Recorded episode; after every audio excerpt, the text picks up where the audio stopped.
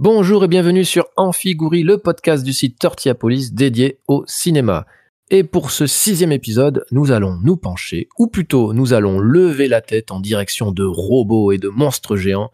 Aujourd'hui, nous parlons de Pacific Rim et de sa suite. Nous avions toujours pensé que la vie extraterrestre viendrait des étoiles. Mais elle a surgi des profondeurs de l'océan. Qu'est-ce qui se passe? Le premier kaiju était sorti de l'eau à San Francisco. La deuxième attaque avait frappé Manille. Puis la troisième frappa Cabo. Nous avons compris que ça ne s'arrêterait pas. Pour combattre des monstres, nous avons créé nos propres monstres. Pour drifter avec moi, fidèle au poste de pilotage, toujours prêt à en découdre pacifiquement avec moi quand nous ne sommes pas d'accord sur la qualité d'un film, celui que l'on surnomme dans le milieu l'impitoyable broyeur de films, j'ai nommé Bénédicte. Bénédicte, salut, comment ça va? Salut à tous, bah ça va bien. Je sais pas si t'as noté, mais je n'ai pas fait de blague sur Tom Cruise cette fois. Non, mais elle devrait venir. bah, j'ai reçu de très nombreuses lettres de fans de Tom Cruise, me menaçant de me forcer à regarder Cocktail si je continuais à faire des blagues sur Tom Cruise.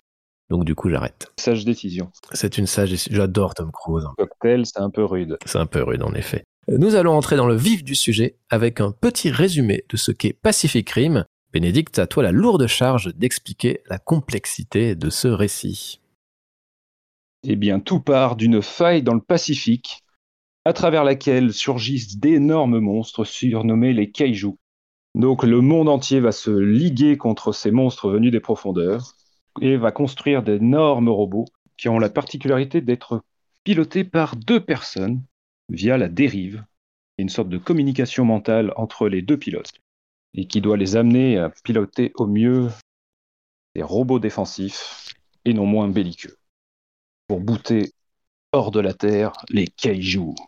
Exactement. Et ces robots, ils s'appellent donc les Jäger, qui veut dire euh, défenseur en allemand, je crois. Chasseurs. Chasseur, en effet. Euh, mon allemand est un peu vieux. Pacific Rim, c'est donc euh, deux films et un dessin animé qui est sur, euh, sur Netflix. On peut parler. Alors, dessin animé, toute transparence, j'en ai regardé un et ça m'a un peu, un peu suffi. Dessin animé, il est sorti après le deuxième film ou il fait le trait d'union? Non, ça, il est sorti après, ouais, tout à fait. Ça, je ne pense pas que je vais continuer. Mais du coup, là, on est là pour se focaliser sur les, euh, les deux films qui ont eu donc deux réalisateurs. On va dire deux mots quand même de ces réalisateurs. Euh, Alors, on a d'un côté un réalisateur solide avec une grosse base de fans et qui a fait quelques films hyper intéressants, qui est donc Guillermo del Toro. On va un peu euh, développer le, bonhomme. Et de l'autre, un, un quasi illustre inconnu qui réalise là son premier film, mais qui a dirigé néanmoins quelques épisodes d'Angel, Smallville, Dollhouse, Daredevil ou encore Jupiter's Legacy. Euh, donc c'est pas non plus euh, quelqu'un qui, euh, qui, qui n'avait pas de background, mais bon voilà, il avait travaillé que sur des séries et toutes ne sont pas non plus formidables, mais il y en a quand même des, des pas mal. À ce jour, ça reste son, dernier, son seul et unique film. Fait. Et au moins a-t-il bénéficié d'un confortable budget. Ouais, ouais, le seul film, peut-être qu'il en aura d'autres, je sais pas, mais vu le. Bon, la qualité du film est pas. Bon, on va en discuter. la qualité du film est quand même en deçà de- des attentes et euh, le film n'a pas très très bien non plus marché, donc pas sûr qu'Hollywood lui ouvre euh, grand euh, ses portes pour la suite de sa carrière. Et, voilà, du coup, donc deux réalisateurs hyper différents et ça, va vraiment se voir en termes de qualité de mise en scène. Lorsqu'on compare les deux films, on voit vraiment qu'il y, a- y en a un qui est quand même un peu plus balèze que l'autre. Du coup, bah, celui qui est balèze, c'est Guillermo del Toro. Pour toi, Bénédicte, c'est un réalisateur qui compte? C'est quelqu'un que t'aimes suivre? Tu apprécies euh, son ou ses univers ou te laisse de marbre?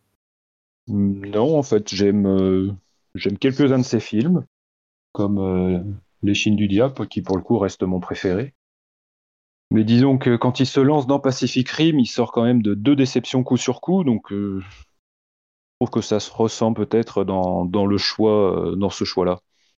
Le choix de mettre en scène Pacific Rim, qui n'était pas forcément un projet euh, longtemps mûri. C'est plutôt un pis-aller. Euh, donc, il sortait de, du labyrinthe de Pan et de Hellboy 2. Donc, tu- quand tu dis que c'est pas des, euh, des C'est pas des succès. euh, Non, je parlais pas de succès, c'est su- c'est surtout qu'ensuite, tu sais qu'il s'était lancé, enfin, il aurait dû réaliser Bilbo le Hobbit, il s'est beaucoup investi dans la dans l'écriture des films, C'est vrai. et, et il avait la, la confiance de Peter Jackson, et puis tout a capoté. En effet, c'est vrai. Et ensuite, derrière, il s'est lancé dans un autre projet qui lui tient à cœur, celui des Montagnes Hallucinées, l'adaptation d'un d'un écrit de Lovecraft. Que je conseille. Et d'ailleurs, Tom Cruise était intéressé. Et ce n'est pas une blague. Ça aurait été cool. Et ça a capoté neuf mois, au bout de neuf mois de, pré-production. Donc, du coup, ça faisait deux échecs coup sur coup. Et c'est après qu'il s'est lancé dans Pacific Rim, qui, pour le coup, euh, c'est lui qui l'a voulu, c'est lui qui l'a écrit. hein. C'est pas du tout une offre de commande, mais on peut se dire que, tiens, il s'est dit, je vais faire des gros robots, ça marche avec Transformers. Cette fois-ci, il faut que je, puisse mener un projet à terme. Donc, lançons, lançons-nous là-dedans. C'est vrai, il avait peut-être besoin un petit peu euh, de liberté créative euh, et il lui fallait des, une réussite. Et d'ailleurs, en parlant de, de- de Transformers, euh, notre euh, ami, euh, dont j'ai pas du tout euh, donné le nom d'ailleurs, le réalisateur de Pacific Rim 2, Steven The Knight. qui euh, lui a fait partie du bureau d'études euh, ou de réflexion autour de, de la franchise Transformers et qui après s'est retrouvé dans un projet de robot géant pour le meilleur ou pour le pire à voir. Ok, donc Les Chines du Diable, euh, toi c'est ton préféré de, de Del Toro. Oui. T'as as vu La Forme de l'eau ou...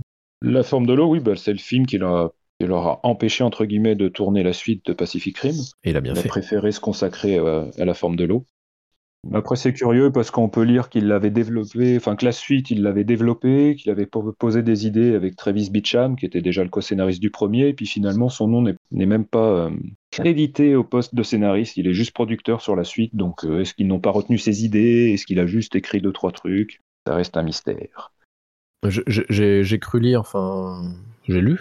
je sais pas si c'était une, une info sérieuse, mais que il avait songé à un moment donné à rapprocher Pacific Rim de l'univers euh, Godzilla, King Kong là, que développe Legendary.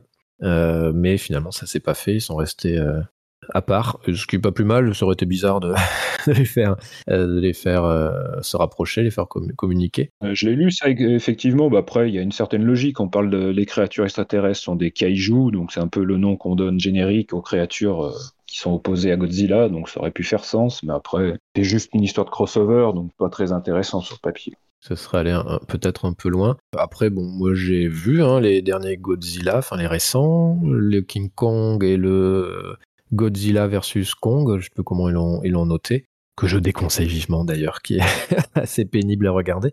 Mais j'avais bien aimé le, le- le Kong euh, Skull Island, qui je trouve assumait beaucoup son côté un peu série B et qui était plutôt bien fait et, euh, et que j'avais vraiment euh, que j'aime revoir assez régulièrement. C'est un c'est un petit film euh, sans prétention mais malin et qui va au bout du concept. Du coup, on s'écarte du sujet, mais Mais est-ce que du coup, est-ce que tu aurais le même avis sur le premier Pacific Rim? Eh bien oui. Pacific Rim, j'ai une drôle d'histoire avec Pacific Rim parce que rappelle-toi, nous sommes allés au cinéma le voir en 2013 et je suis sorti un peu, un peu déçu du film pour des raisons qui, bah, sont assez euh, communes euh, euh, et tout le monde est plutôt d'accord avec ça. C'est le fait que le scénario est quand même un peu, simpliste et je trouvais que il y a quelques acteurs que j'aime beaucoup au demeurant qui, qui un peu à côté de la, la plaque. Je trouvais assez faux. Et donc je donné une seconde chance par la suite, et donc il y a quelques années, et j'avais, changé vraiment de euh, d'avis, pas sur le fait que c'était mieux écrit finalement et que les acteurs étaient meilleurs, mais j'étais vraiment plus entré dans le truc et j'avais trouvé ça extrêmement fun. Et donc là, je l'ai revu mais, la semaine dernière pour les besoins de ce, de ce podcast et j'étais un peu plus mitigé finalement. Donc voilà, je passe par toutes les, les émotions avec ce film, mais ça reste au demeurant quand même assez, assez cool, assez fun. Mais il y a quand même des défauts qui me font sortir du film, ce qui est un peu dommage. Pour finir sur Del Toro, moi j'aime beaucoup les Hellboy, même si je trouve qu'ils sont extrêmement différents des, des bandes dessinées. Je trouve qu'ils sont bien fun et qu'il s'est bien accaparé le, sujet, c'est assez chouette. Et puis évidemment, euh, moi j'avais découvert Mimic euh, à ses débuts, j'avais bien aimé. Et puis, euh, puis ouais, la forme de l'eau, c'est vraiment très beau, très poétique. bah, Mimic, il avait déjà eu des problèmes avec le studio, donc c'est pas vraiment le film qu'il souhaitait faire, en tout cas sur sa dernière partie. Après, La forme de l'eau, c'est le film de, la- de la reconnaissance, mais après, on peut toujours estimer que ça arrive trop tard, pas pour le bon film.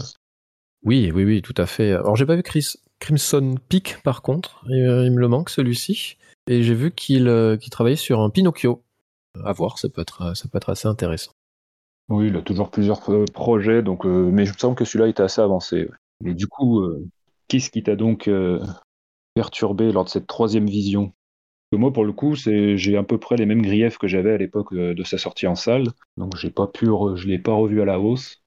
Sur les points positifs, déjà, je trouve que la mise en scène est vraiment réussie.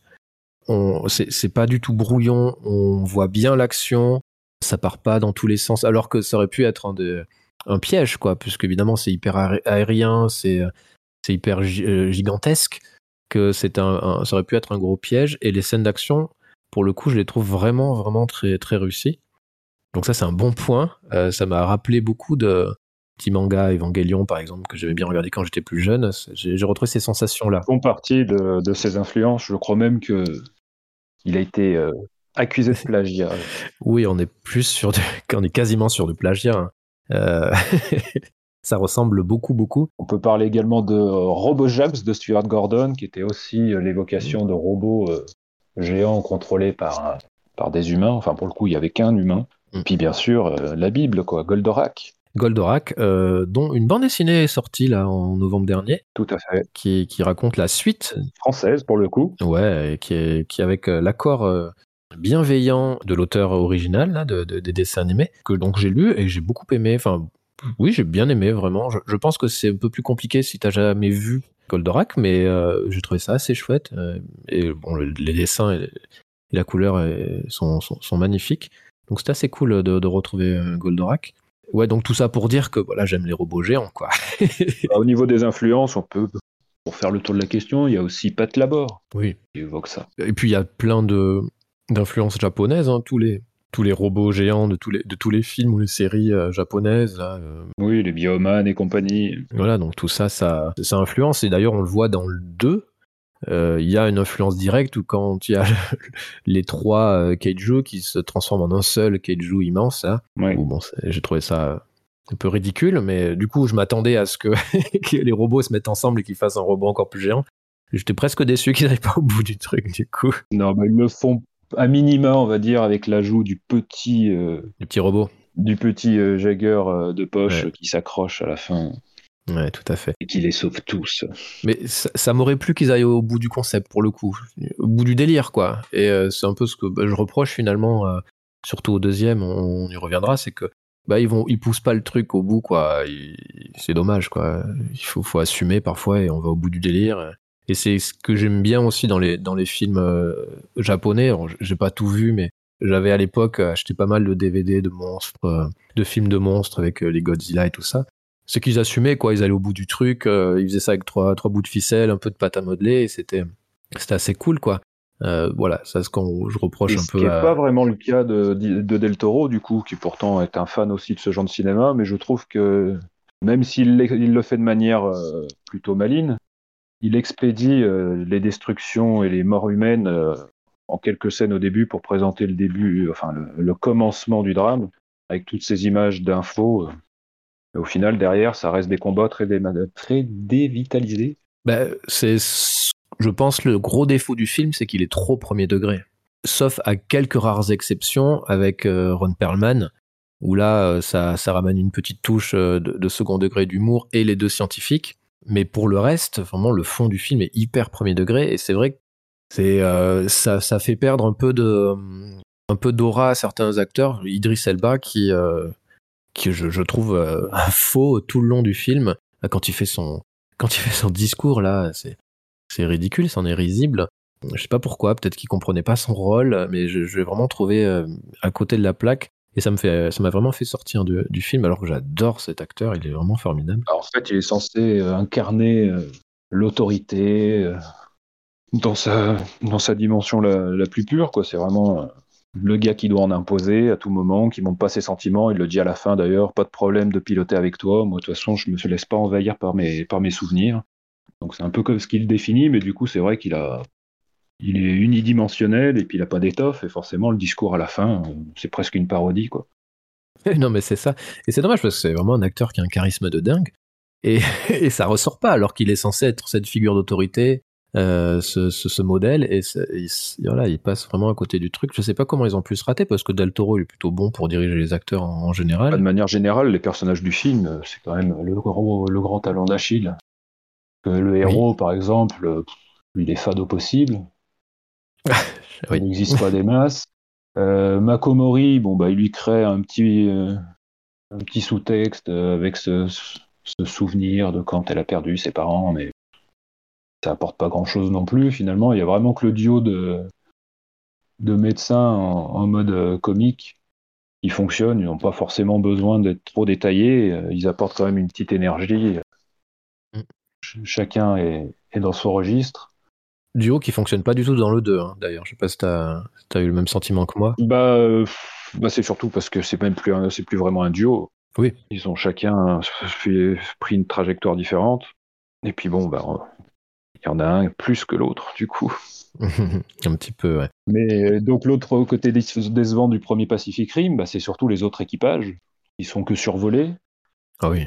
On peut même regretter que dès le premier combat où ils sortent tous, peut-être il y en a déjà deux qui passent à l'as, euh, donc on a eu le temps de trop faire connaissance. ou- Je trouve que ce premier combat est assez, enfin ce premier combat, premier combat après le retour de Raleigh est assez euh, déceptif à ce niveau-là. Ils sortent, ils se font défoncer, et voilà, c'est fini. Il n'y a pas d'association, il n'y a, il n'y a pas d'entraide euh, exacerbée. C'est, il faut absolument introduire notre duo de, de héros, donc on, on les fout tous dans la panade, et c'est, c'est d'eux que va venir le salut. Quoi. Hmm. Pour le coup, ça fait un peu forcé comme écriture. Alors, je suis complètement d'accord sur, euh, sur les personnages, à la fois ceux qui sont secondaires et, et les personnages principaux. Makomori, alors, Makomori a, a quand même un intérêt, c'est que grâce à ce personnage, il y a le Makomori test qui a été inventé. Je sais pas si tu as vu ça. Ah non. Qui est euh, une sorte d'équivalence, mais euh, moins, beaucoup, beaucoup, beaucoup moins euh, développé que le, test de Bechdel-Wallace, qui est donc un, test pour dénoncer d'une certaine façon la, re- la surreprésentation des, hommes, enfin des, pro, des personnages masculins dans, dans, dans les films, et donc la surreprésentation des personnages féminins. Donc voilà, le, ce test-là est hyper intéressant en réalité parce que, parce que ça montre en fait comment les personnages féminins servent seulement les, bah, les, hommes euh, pour leur, euh, pour leur prestige. Voilà, ça, ça met en avant, euh, bien entendu, le, bah, le sexisme, tout simplement, hollywoodien et autres, par ailleurs. Et donc, du coup, par exemple, le, le- test de Bechdel-Wallace, il repose donc sur trois critères. Je lis à Wikipédia, m'en voulez pas. Donc, il doit y avoir au moins deux femmes nommées, nom, prénom dans l'œuvre. Mhm. Il faut qu'elles parlent ensemble et qu'elles parlent de quelque chose qui est sans rapport avec un homme, voilà, pour réussir le test. Ce qui n'est pas, euh, ce qui est pas a priori euh, euh, évident. Et du coup, le test de Makomori, c'est quoi? Le film doit avoir au moins un personnage féminin. Il doit avoir son propre arc narratif, ce qu'elle a en effet. Et cet arc ne consiste pas à être le faire-valoir d'un personnage masculin. Alors j'ai découvert plein de choses. Il y a le test de Furiosa aussi, euh, issu de Mad Max Fury Road. Je vous laisse euh, regarder tout ça. Mais euh, voilà, le personnage de, de Makomori, qui est, euh, à- il me semble, le seul personnage féminin du, du film, hein, si je me trompe pas, comme ça. Bah, il y a la, il y a Sacha Kaidanowski oui, qui mais qui, aborde est- Chermo Alpha, mais bon, voilà. qui meurt. euh, comme tous qui- les personnages secondaires, quoi. On les juste évoqués. Je suis même pas sûr qu'il y a, si, il y a peut-être une ligne de dialogue et c'est tout. oui, c'est quand elle, quand elle meurt, je crois. Et du coup, elle passerait pas le test parce qu'elle discute pas avec Makomori. Exactement. Et voilà. Et du coup, c'est vrai que c'est un personnage intéressant pour le coup, mais qui est quand même assez stéréotypé, euh, japonaise timide, euh, qui, euh, qui a du mal à sortir de, de- du giron de, de- des hommes. Et... C'est pas vraiment timidité pour le coup, ce serait plutôt lié à son éducation, c'est du respect en fait. Elle garde, elle, elle sait rester à sa place. Oui, mais c'est ça. C'est typiquement, typiquement japonais. La femme, elle doit rester à sa place. Et, et voilà, elle va sortir de ça, évidemment, elle va se révéler. Donc c'est plutôt intéressant. Et l'actrice est vraiment, euh, vraiment chouette, je trouve. Euh, et ils l'ont traité euh, lamentablement dans la suite. je sais pas pourquoi. Ils Ouais. se sont dit, Eh, on a un bon personnage, si on le défonçait, on en faisait n'importe quoi. Bah, disons ce qui est intéressant dans ce premier film, si on doit trouver des points positifs, c'est que au moins il ne cède pas euh, à l'amourette, à l'histoire d'amour entre les deux. Entre Raleigh et Mako, ça reste un profond respect. Il n'y a pas de, il y a pas de romance. euh, Même à la fin, on- il nous épargne le baiser euh, d'ordinaire Mm. qui semble imposer. Donc au moins ils existent en dehors d'un quelconque rapport euh, d'ordre amoureux. Donc Mm. ça change un petit peu. Mais au-delà de ça, on peut dire que le combat final est quand même sacrément expédié. Quand on compare, enfin quand on le met en, en parallèle avec le discours, on s'attend vraiment à un, un super combat final qui est, et puis finalement ça- en deux explosions et c'est réglé. C'est comme s'ils n'avaient pas eu le temps. En fait, tout, a été mis sur le, le premier combat euh, où ils affrontent les deux kaiju et puis avec la surprise de, de l'épée. Et puis après, bon, bah, il n'y avait plus rien. Hmm. Plus d'huile dans le moteur. Peut-être qu'ils avaient plus d'argent. hein. Euh, mais c'est vrai que on n'a pas un final en apothéose, hein, c'est sûr. Mais du coup, si on se fie à ces nombreux tests Makomori, sur Pacific Uprising, on est bon. On a plusieurs personnages féminins qui ne parlent pas forcément d'hommes.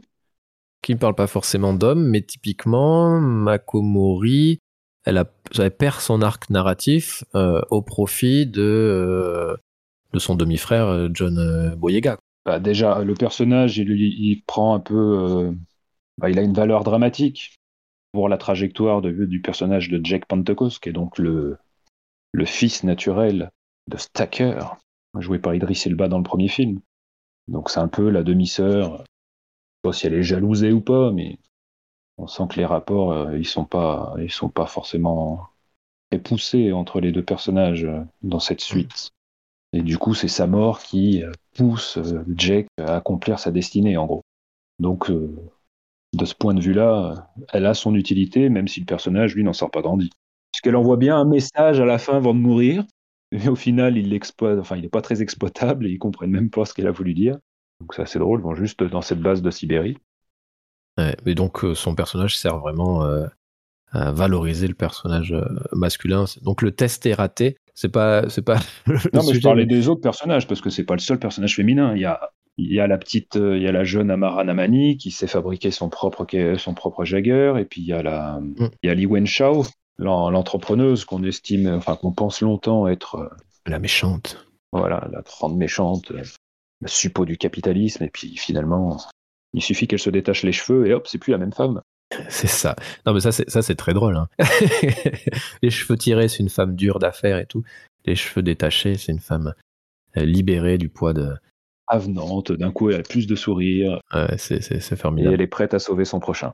C'est, euh, c'est très rigolo. Mais en effet, euh, on peut dire en tout cas de cette, euh, cette franchise, enfin, elle essaie de valoriser un petit peu certains personnages féminins qui ont leur indépendance, qui ont leur réussite aussi, donc ça, c'est plutôt pas mal. Bah, Il y, a, y a plein de, y a plein de faire- personnages féminins dans le deuxième, des cadettes, mais après ils sont très peu développés. euh, Que ce soit Victoria, la petite russe ou ukrainienne, je sais pas trop. Que ce soit euh, pour les, les adultes, il y a Jules, la mécano, enfin, qu'on place entre les deux personnages de, de Jack et de, Oui, et de Lambert. ils veulent nous faire un triangle amoureux, mais Ouais, voilà. ça prend pas. D'ailleurs, en termes de tonalité, on peut voir euh, Pacific Rim Uprising prend, euh, prend l'exact opposé, enfin la direction totalement opposée au premier. Et je me demande si c'est pas lié à certains retours négatifs euh, que le film de Del Toro s'était pris à l'époque. Je pense que beaucoup de gens avaient regretté que, toutes les scènes se passent de nuit, notamment, les, fameux combats.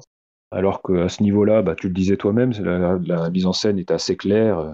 C'est sûr, c'est pas Michael Bay sur Transformer. hein. Les plans, euh, il prend quand même le temps d'avoir des plans un peu plus longs. Mm. Et surtout, il joue beaucoup sur les, sur les éclairages. Je crois que toute la scène qui se joue sur le port de Hong Kong, en gros, c'est éclairé par les néons de la ville. Donc il joue, il- enfin il y a vraiment une direction artistique poussée et, et recherchée. Pour le coup, il s'est pas contenté de dire euh, je vais mettre, ça- je vais faire mes scènes de, de nuit sous la pluie parce que ce sera peut-être plus facile d'intégrer mes effets spéciaux et qu'on n'y voit que du feu. Hmm. Et le deuxième, il a fait l'exact opposé. Il n'y a pas eu toutes les scènes de combat sont de jour.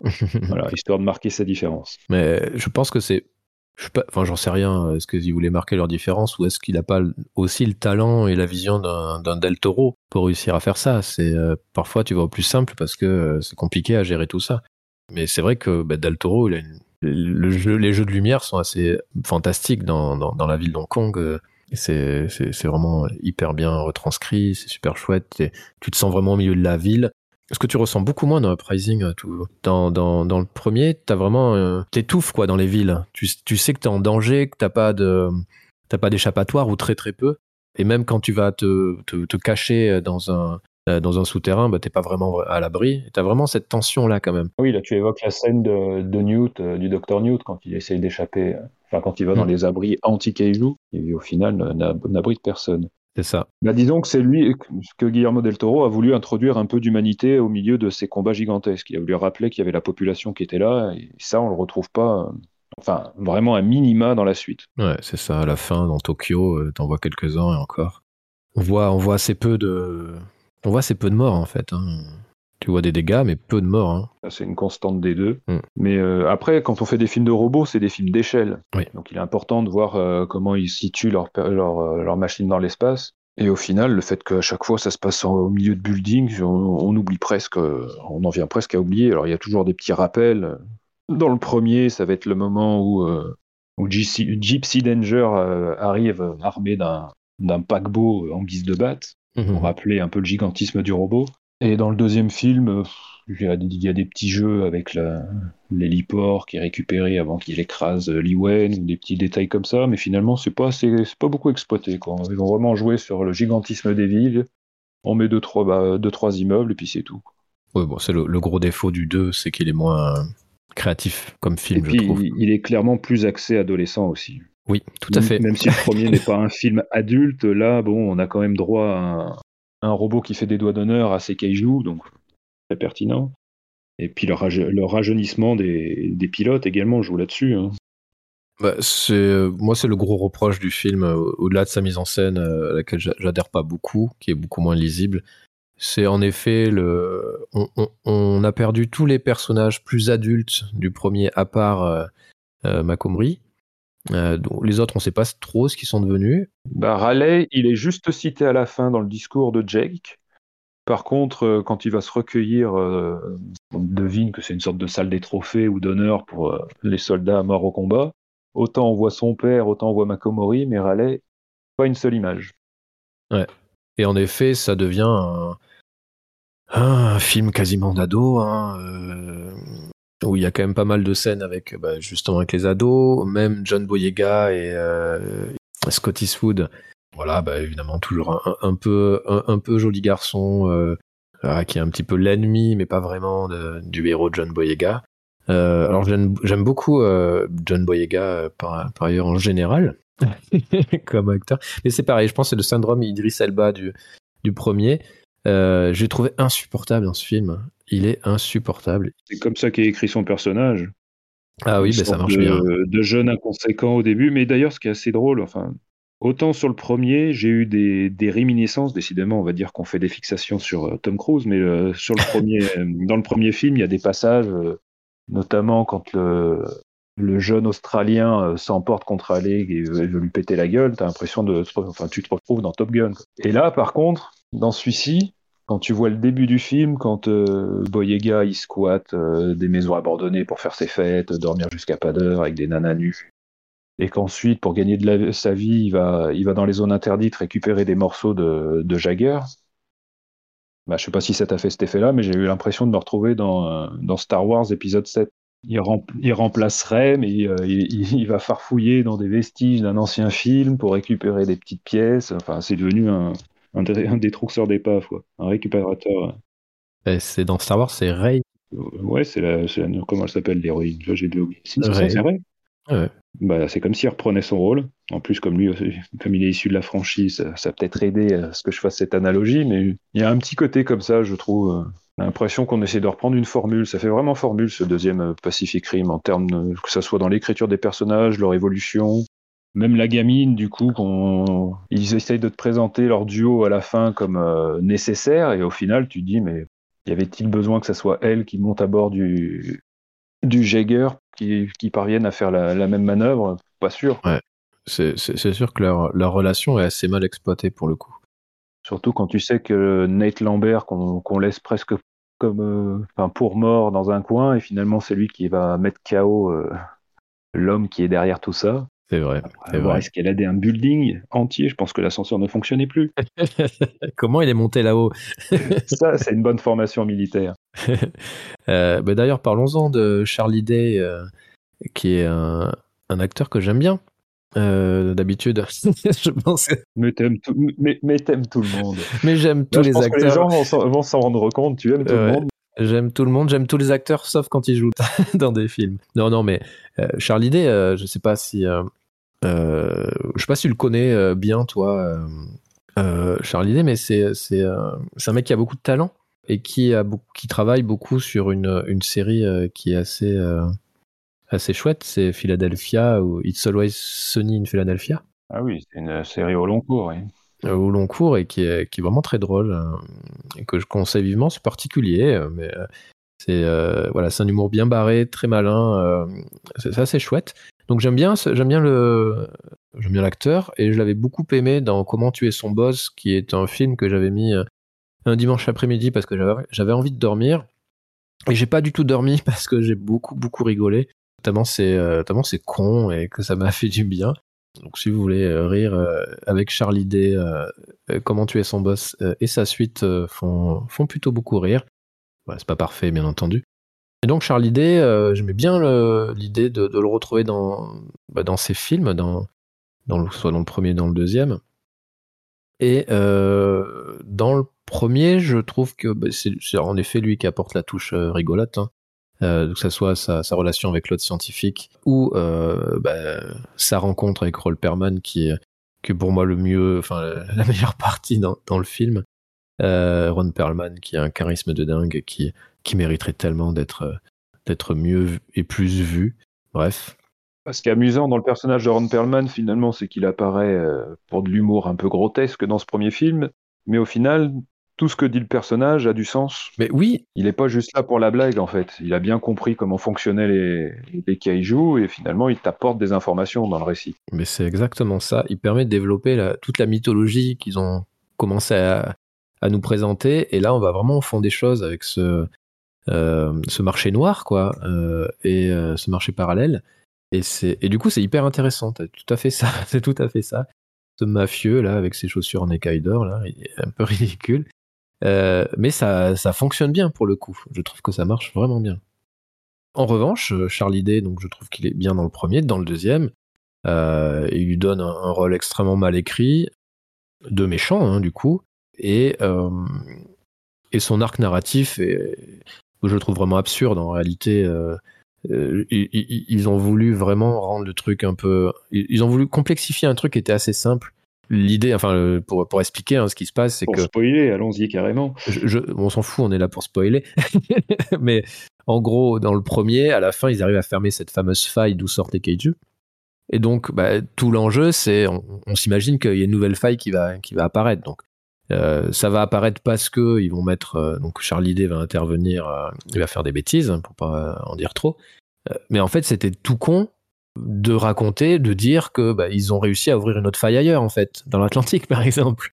Et euh, ça nécessitait pas ça, ça, de complexifier un truc qui aurait pu être très simple. Ok, ça, ça se reproduit, on n'est pas prêt, et euh, voilà, ils auraient pu faire euh, quelque chose d'un peu plus, euh, enfin, développer davantage la mythologie, ce qui est pas fait en fait. Le, le deuxième n'apporte rien à l'univers. Ils sont quatre crédités au scénario, mais ça se demandait s'il n'y a pas eu des réécritures en cours de, de tournage, parce qu'effectivement, quand on, le premier film se termine, il y a le compteur qui symboliquement s'arrête, il n'y a plus de menaces, sachant que déjà, euh, ils étaient en sursis euh, dans le premier, ils avaient, je crois qu'ils n'en avaient plus que pour six mois pour obtenir des crédits, après ils devaient se démerder tout seuls. Mm. Donc là, on se dit, bon, bah, il n'y a pas de raison qu'ils continuent de financer euh, la chose s'ils sont convaincus que les, Oui. les kaiju ne reviendront plus. Et là, finalement, on se rend compte qu'ils ont continué de développer, ils ont eu à nouveau des crédits, que les robots sont, euh, sont a priori plus grands. hein, là. Del Toro disait que les siens, ils, euh, ils étaient hauts comme 25 étages d'immeubles, donc là, j'ai l'impression qu'on a dû peut-être grappiller euh, 10 étages. Ah, mais il faut toujours faire plus gros avec Hollywood de toute façon. Donc au final, on se retrouve avec euh, une structure beaucoup plus, euh, beaucoup plus riche, avec beaucoup plus de matériel, Mm. mais contre quoi rien? On voit même un robot géant qui fait la police. Donc on est presque à se demander euh, la logique de tout ça. Et pareil, l'apparition du premier robot renégat, on se dit mais c'était quoi le but? Mais oui. C'est pour ça que je me dis qu'il y a peut-être eu des réécritures, parce que celui-là, on ne sait pas trop à quoi il sert en fait. Qu'est-ce qu'ils voulaient faire? Révéler qu'ils avaient un plan secret, mais du coup, quel manque de discrétion. J'ai pas compris ce robot qui, qui vient là en Australie, j'ai pas compris. Euh, si quelqu'un peut nous expliquer, je serais ravi. Euh, je pense que la trajectoire de Newton, ça doit, ça doit, ça dû subir des réécritures, pareil. euh, On se demande qu'au début, il reste assez fidèle à lui-même, sauf qu'en gros, on a compris qu'il voulait gagner sa vie, être respecté, donc c'était pas dans le giron militaire qu'il pouvait l'obtenir, pouvait obtenir cette gratification, donc il s'est dit, je vais partir dans le privé. Mais au final, on retrouve un petit peu de cette folie sous-jacente qui était déjà présente dans sa personnalité, dans le premier film, mais un peu euh, euh, enfin, sous l'emprise de sa chef. donc pas très tendre euh, Li Wenshao quand elle a les cheveux attachés. Hmm. Et puis après, il y a ce changement, ce coup de théâtre. Ce coup de théâtre qui change tout, mais qui développe pas l'univers, tout simplement. ça nous apporte rien. ce film n'apporte rien en fait, et c'est le gros reproche que je donne à cette suite, c'est que c'est une suite qui, qui n'a pas d'idée, et qui ne cherche qu'à faire un peu plus spectaculaire, donc toujours plus gros. Euh, c'est de la surenchère et c'est la surenchère qui est bâclée, qui est pas vraiment, euh, enfin qui est pas du tout réussie. Euh, ce qu'ils ont fait, alors on peut penser ce qu'on veut de Transformers, mais oui, Transformers c'est une franchise qui fait de la surenchère hein, à chaque épisode. Mais voilà, ça, ça, ça passait parce que c'était du délire et qu'il assumait. Là, bah, disons qu'on, même si on n'aime pas Michael Bay, il y a quand même une personnalité derrière. Oui, c'est ça, il y a une vision, quoi. il, fait, il, fait, du moche, mais c'est du moche assumé parce que c'est comme ça, c'est ce qu'il aime. Alors que là, ça reste très classique.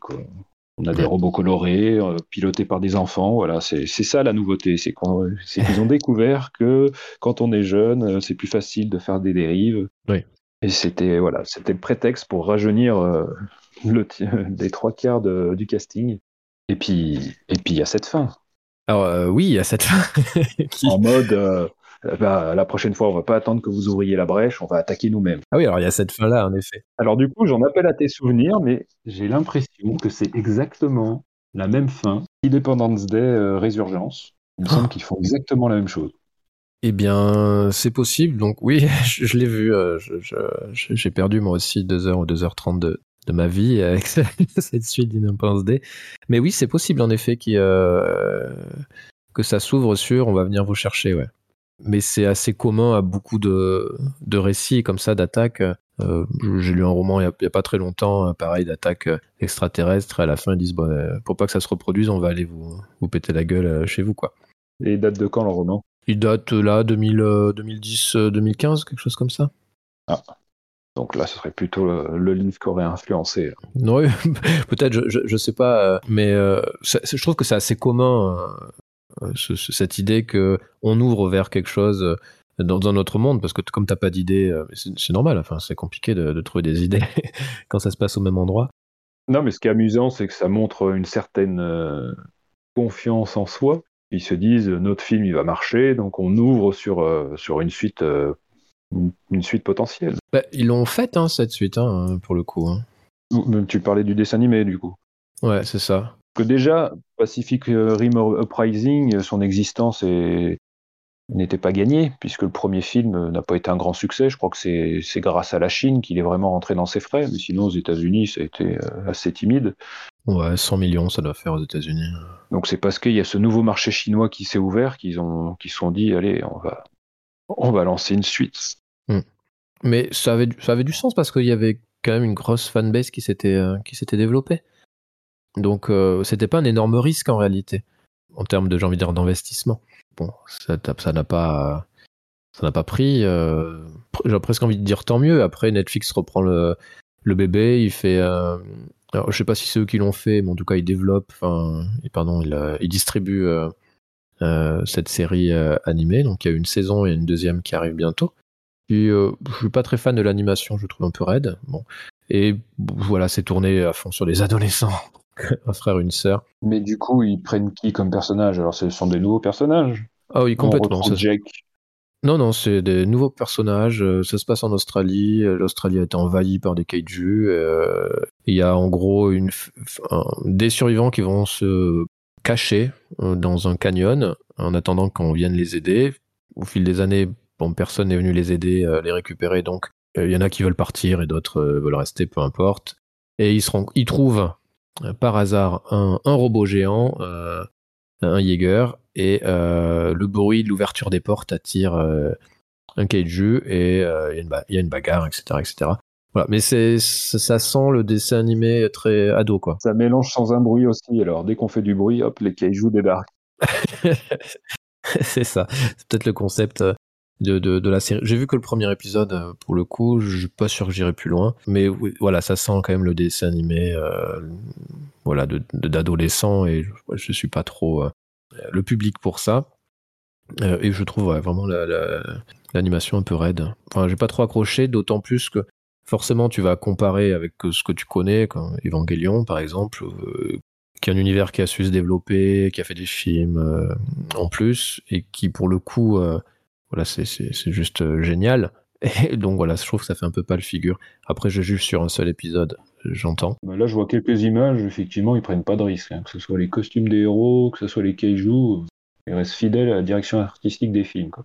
Oui, oui, ouais, Ils n'ont pas l'air d'apporter quelque chose euh, ouais, un peu tristoun. Oui, bah c'est toujours pareil. hein, On veut pas prendre de, prendre de risques. On veut pas non plus que les euh, que, que les fans soient déçus parce qu'on est allé trop loin ou qu'on a changé euh, des choses euh, qui qui n'auraient pas voulu changer. Donc euh, voilà, euh, c'est un peu le ce que je reproche, mais pas qu'à eux, hein, mais à, beaucoup beaucoup à Disney et à Warner aussi, c'est que ils font beaucoup trop de films en pensant aux fans, quoi. Justement, tu parles des fans, mais si, si vraiment il y avait des fans du premier film, par exemple, le sort tragique de Makomori dans le deuxième a dû les remuer un petit peu. Enfin, je sais pas, toi, moi ça m'a fait ni chaud ni froid en réalité. euh. Bah, c'est surtout parce que euh, on la voit en version virtuelle, en fait. Oui, en plus. Donc euh, ça, ça n'aide pas, et puis c'est presque un gag, en fait, le robot qui se lance et sa main qui ripe à côté de l'hélico.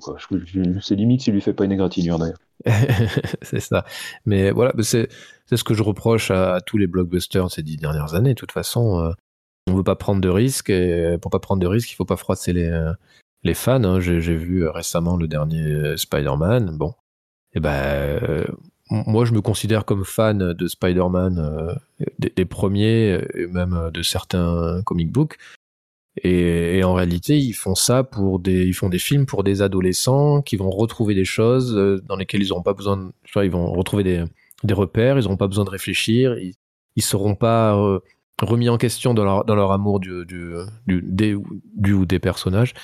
Et du coup, voilà, je trouve ça extrêmement fade. C'est ce qui ressort de ce, cet Uprising, c'est que finalement, c'est un film assez fade dont on retient rien, alors que le premier, j'arrive à retenir des choses. C'est un film que le, le premier que je reverrai en réalité. J'ai déjà vu trois fois, donc, mais je pense que je le reverrai parce que euh, parce que Ah, je, t'aimes bien te faire du mal.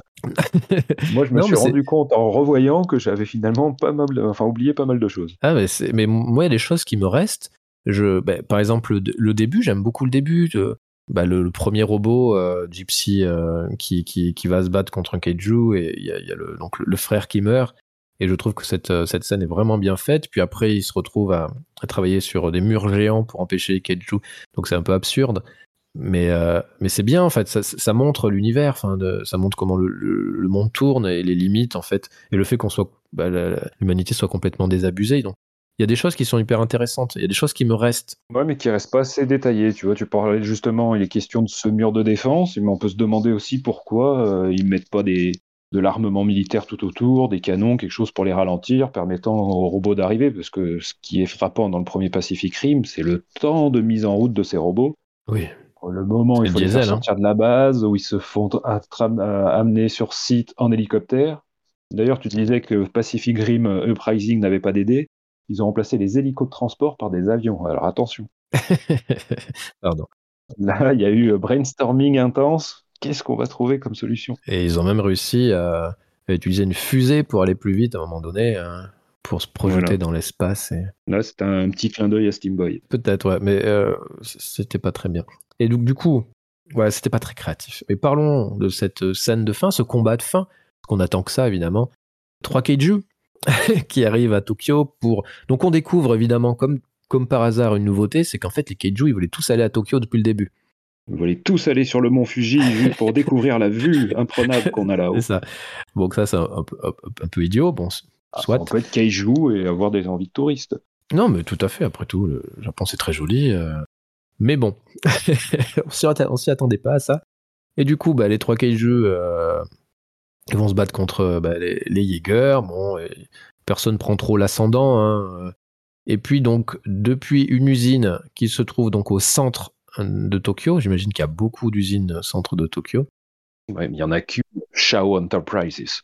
Euh, Shao Enterprises, euh, des nano, enfin pas des, des petits robots, des nanorobots vont sortir et permettre au kaiju de fusionner en euh, un seul euh, kaiju de catégorie, je sais pas combien, 5, 6, 7, euh, parce que oui, les kaiju sont catégorisés selon leur Euh, taille. normalement, le 5, c'est celui qui arrive à la fin de Pacific Rim. Dans les 3 qui sont à la fin de Rising, il y a 1, 5, 2, 4. Donc là, on serait sur du 6. Ouais. Donc voilà, et ça fait un, donc un, un monstre euh, encore plus grand, encore plus fort. Euh, et donc ils ont fusionné, fusionné grâce à ça.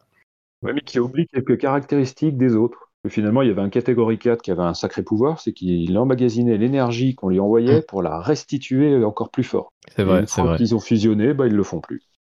il, a, il a perdu cette caractéristique, ouais. Bah, sans ça, ils auraient pas pu l'éliminer, sinon il aurait pu euh, expulser la bombe. Mais c'est euh, c'est ça, hein, tu, tu, tu- en, en mutant, en gros, parce qu'ils ont muté en un seul, hein, ils, ils ont perdu quelques caractéristiques, ils sont devenus plus forts, mais ils ont perdu leur pouvoir. Hein, on va dire ça comme ça. Ils sont devenus plus bourrins. Plus bourrin, et voilà, c'est. euh, ils défoncent tout, hein, pour le coup. et donc, du coup, moi, je m'attendais à. On va jusqu'au bout. Nous aussi, euh, on a pensé à un truc euh, en sous-marin, comme ça, on va. Euh, connecter les robots entre eux et faire un super robot, euh, un peu à la, à la Bioman. Je m'attendais à ça, j'avais hâte. et non. J'avais envie qu'ils aient euh, cette, cette audace. En réalité, ça aurait pas été évidemment extrêmement original, mais après tout, j'aurais aimé qu'ils aillent dans ce délire, en fait. Oui, mais ils ont eu une autre audace, c'est que de signifier qu'on a toujours besoin de plus petit que soi. Que ça soit le personnage de, c'est ça. de la gamine, la Amara, Amara Namani, qui est consta- constamment ramenée à sa petite taille, pas dire sa jeunesse, et donc son petit robot que, dont tout le monde se moquait, est finalement celui qui leur permet non, non seulement est le dernier Jaeger à, survi- enfin, à rester intact, et en plus grâce auquel euh, ils parviennent à, se sortir de la panade. Mm. Elle est là l'audace. Personne Elle s'y attendait ça. Qu'un petit robot fait de briques et de broc, avec de, belles trouvailles sorties du chapeau de, magicien. Attention, je l'ai doté d'une superbe, d'un superbe arc fer à souder. C'est vrai. c'est vrai. Mais bon, moi je m'attendais à ce que le petit robot revienne parce qu'ils l'ont fait tout mignon, ils ont fait un, travail euh, euh, dessus hein, de, de, de- de design. Donc, tu t'attends à ce qu'il il revienne et puis euh, de toute façon tu sais qu'ils veulent le vendre en jouet donc il faut lui donner de la place. Mais c'est vrai que bon, comme de par hasard, euh, il s'est soudé. comme de par hasard, il a il survit bien entendu euh, à la chute. euh. Quoique non, il explose dans la... Non, non, il survit à la chute. Non, en fait, il, il aurait même pas dû être là, mais il est resté accroché de façon opportune, et à la fin, bah, il arrive à se détacher, puisque Oui, comme les, les capsules d'éjection ne fonctionnent pas, c'est grâce au, au- c'est grâce au petit robot que Jake et Namani arrivent à s'enfuir. Et la boucle est bouclée. Et c'est là qu'on voit que le cinéma américain, en tout cas grand public, fait allégeance aux robots, quelle que soit leur taille. Et après BB-8 dans le nouveau Star Wars, que ça soit le, le grand robot qui était dans Rogue One, on leur laisse de plus en plus de place et c'est souvent en plus les personnages qui, euh, qui ressortent. Sauf que malheureusement, dans les Pacific Rim, bah, comme ils sont pilotés par des humains, les robots n'ont aucune personnalité. C'est vrai, c'est vrai. Après, euh, bah, il y a une raison hein, à ce que, à ce que les robots soient mis en valeur comme ça dans les, blockbusters. hein. C'est pour vendre des jouets. Hein. C'est, ni plus ni moins euh, tout l'intérêt. Mais c'est vrai que dans Star Wars, ils ont leur, euh, personnalité, ce qu'ils n'ont pas du tout dans, Pacific Rim. A, par contre, ils ont, je trouve qu'ils sont chouettes en termes de design. Bon, ils, ils empruntent beaucoup évidemment euh, aux robots japonais. euh. Mais j'aimais bien, par exemple, je, je trouvais malin le, le robot russe qui a vraiment un design très soviétique. Dans le premier, Ouais, dans le premier. Bah, Après, il y avait le, le Crimson Typhoon qui était piloté par ses frères triplés, là, mais au final, euh, il fait une sortie dans l'eau et puis il se fait dégommer tout de suite. quoi. Donc on n'a pas pu trop en profiter. C'est dommage parce que pour le coup, ouais, ils passent un temps fou à bien designer des robots et puis ils nous les montrent pas. c'est dommage. Ouais, c'est un peu dommage d'avoir recentré tout ça sur un héros en réalité, euh, un héros et demi. euh, c'est euh, mais bon, c'est c'est ça, hein, c'est l'individualisme euh, hollywoodien. euh, donc c'est c'est un peu dommage, quoi. Donc au final, des deux, qu'est-ce qu'on peut retenir? On va dire le Guillermo del del Toro passable et puis Pacific Rim Uprising peut revoir sa copie? Alors, le Del Toro, je suis plus. euh, pas, mal quand même. Pas mal. Je, retiens des choses qui. Il y a beaucoup de choses qui me plaisent en fait. hein. Il y a beaucoup de choses qui me plaisent pas, mais il y a beaucoup de choses qui me plaisent et j'aime beaucoup la façon dont ils commencent à développer la mythologie, donc c'est cool. Ce qu'ils ne font pas du tout dans, l'autre, comme on disait. Et en effet, le deuxième, euh, il n'y a pas grand chose à retenir euh, du deuxième. C'est vraiment. euh, c'est un film plutôt médiocre en réalité, sur bien des aspects. je sais pas. toi, donc, toi, tu es plutôt vraiment passable et très, très pourri, quoi. Voilà, on est plutôt là-dessus. C'est pas, c'est pas une saga qui m'a, qui m'a passionné. Ouais. Moi, c'était une saga qui avait tout pour me passionner, en fait, je pense. C'est euh, ce que je reproche au cinéma américain, là, c'est que euh, ils prennent pas de risques, ils vont pas, euh, ils développent pas, ils vont pas au bout des choses, euh, ils- restent vraiment dans leur, dans leur certitude, et, euh, et ça fait des choses, euh, ouais, très fades. C'est, vraiment dommage, quoi. C'est, ouais, ouais, c'est vraiment dommage. Donc, euh, on n'a pas encore eu notre grand film de robots géants et, et de monstres géants. Ça reste euh, Pa- Pacific Rim, hein, euh, mais bon, c'est pas non plus extra- extraordinaire. Bah, je pense qu'ils se rendent pas compte de ce que ça peut impliquer. Ils voient le côté euh, destruction massive, sauf que euh, qui dit destruction massive de ville dit habitants, et ça, ils veulent pas le montrer. Et Ouais. c'est peut-être pour ça que tu as donc plus aimé euh, ce The School Island, c'est que pour vous, euh, comme ça se passe sur une île déserte, et bah, tu sais que tous les personnages qui sont là sont des victimes potentielles, au moins ils vont pas, ils vont pas tourner autour Mm. du pot. quoi. Il n'y a pas grand monde à tuer, donc autant les montrer, autant faire quelque chose d'un peu plus festif à ce niveau-là. C'est ça. C'est quasi, enfin, c'est un peu un huis clos d'horreur. Hein. Euh, je mets ça avec des guillemets, ça se voit pas sur le podcast, mais le fait qu'en effet ils soient enfermés sur l'île, euh, ça apporte un peu plus de, de, de tension. Et oui, c'est vrai, c'est ce qui manque au film, c'est que bah, les populations, euh, on devrait les voir davantage euh, souffrir et, et mourir. C'est pas pour le plaisir de voir des gens mourir, mais c'est pour aller au bout du concept en réalité. C'est dommage. Bon, du coup, c'est qui ton robot du cinéma préféré alors? Pour finir sur une bonne note, c'est quoi ton robot préféré? Pas de ce film, mais voilà. Le robot préféré, alors là, brûle pour point, oh, je dirais celui de Moon. Celui de Moon? Ah oui, pas mal. Ah, euh, J'adore ce film en plus. que, euh, Avec Sam Rockwell. ouais, et c'est Kevin Spacey, c'est ça qui fait la voix? Non, non, c'était Christopher Plummer. Christopher Plummer qui faisait la voix de. Ah oui, parce qu'avec ces histoires de, de mœurs, il était remplacé par Christopher Plummer euh, dans un film de Ridley Scott, donc maintenant, Ah, tous ces films sont re- il est remplacé. d'accord, Enfin, plus, plus- plus c'est prochain, puisque Christopher Plummer n'est plus. Mais... Ouais, c'est vrai. Euh, oui, donc euh, dans la version originale, c'est Kevin Spacey qui joue la voix de, de Gertie, le robot. Et euh, donc dans la version Director Cuts 2000, euh, 2019, c'est donc Christopher euh, la Plummer. version Walk, Euh, très très grand film, euh, Moon, j'adore. Très bon choix, je suis jaloux de ton choix. Ouais, ok. va me prendre au dépourvu. Ouais, ouais, non, mais très bien. Euh, eh bien, moi, euh, pff, moi, c'est dur. Euh, alors, moi, j'aurais choisi. Ouais, je vais prendre le robot. Alors, pas dans le film, parce que bon, le film est pas génial, H2G2. Je sais pas si tu te rappelles du film H2G2. Ah, le truc de la galaxie, là. Ouais, mais non, avec- tu, peux, tu peux pas dévier, il faut que ça soit du cinéma. faut que ça soit du cinéma, ouais, mais j'adore ce robot, là, dépressif. Dans les romans, il est génial. Bon, ben, mon robot préféré euh, du cinéma, euh, bah, je pense que ça reste Terminator. hein. De toute façon. J'étais sûr. Mais non, mais là, on est sur un cyborg, ça peut pas compter. Comment ça Ça compte pas? Euh, Il faut qu'il ait une armure et tout, c'est ça? Bah, un robot, quoi, pas un cyborg, pas, pas humanoïde. Genre, genre, c'est pas pareil, quoi. je suis sûr que si tu tapes robot cinéma dans, dans Google, t'as Terminator qui sort en premier, quoi. Même pas, merde. Ah bah oui, mais après, tu as, tu as trouvé aussi Pacific Rim dans les meilleurs films d'action, donc je- pareil. Euh, c'est vrai, c'est vrai. Eh bien, je sais pas répondre à ça. Euh, Je te pose une question. je- Si c'est pas Terminator, je sais pas répondre à ça. Euh, J'ai vu Ex Machina récemment. Mais tu vas me dire que c'est peut-être un cyborg aussi. euh. Bah oui. Ah, il, faut, il faut vraiment que leur humanité soit, soit, soit visible, alors. D'accord. Bah après, euh, bah si, bah alors j'en ai un. Oui, j'en ai un. D'ailleurs, ça on aurait pu en parler. hein, euh, C'est le, le- le géant de fer de Brad Bird que j'adore. Ah bah voilà. Même je, si je sais qu'on n'est pas d'accord sur euh, sur un de ses films, euh, Tomorrowland, Demain peut attendre, ou je sais plus quoi. Ah non, ça on dirait un James Bond. La poursuite de demain, ouais. la poursuite de demain. Moi, je fais partie des, des gens qui ont aimé parce que c'est une, on n'en voit pas souvent de la science-fiction euh, positive Et un peu steampunk. et un peu steampunk, donc j'étais, euh, j'avais bien aimé et j'aime beaucoup, euh, enfin tout ce qu'il fait euh, par ailleurs. Donc ouais, le géant de fer.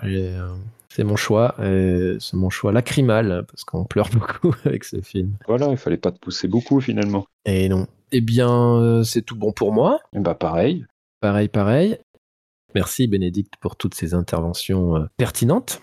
Bah, merci pour l'accueil et, et les chocolats. On se dit au mois prochain. Bah, même l'année prochaine, soyons fous. Et oui, l'année prochaine, euh, 2022. Merci de nous écouter. Passez tous de bonnes fêtes et à très bientôt pour un prochain podcast. Ciao